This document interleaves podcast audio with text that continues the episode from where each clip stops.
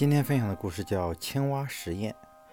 美国康奈尔大学做过一次有名的实验，经过精心策划安排，他们把一只青蛙冷不防丢进煮沸的油锅里。这只反应灵敏的青蛙在千钧一发的生死关头，用尽全力跃出了那势在势必使它葬身的滚滚油锅，跳到地面安然逃生。时隔了半小时，他们使用同样，他们使用一个同样大小的铁锅，这回在锅里放满冷水，然后把那只死里逃生的青蛙放在锅里。这只青蛙在水里不时地游来游去。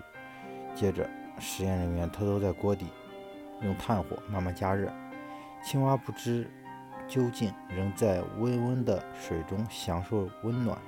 等它开始意识到锅中的水温已经使它煎熬。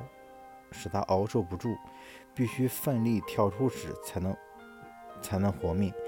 一切为时已晚，他遇事乏力，全身瘫痪，呆呆地躺在水里，终至葬身在铁锅里。这个实验揭示了一个十分残酷的事实：突如其来的外在刺激或强敌，往往使人奋起面对，发挥出意想不到的潜力，而慢慢。腐蚀却往往使人防不胜防，一蹶不振。面对突如其来的灾难，我们常常能化险为夷，再现生机与活力。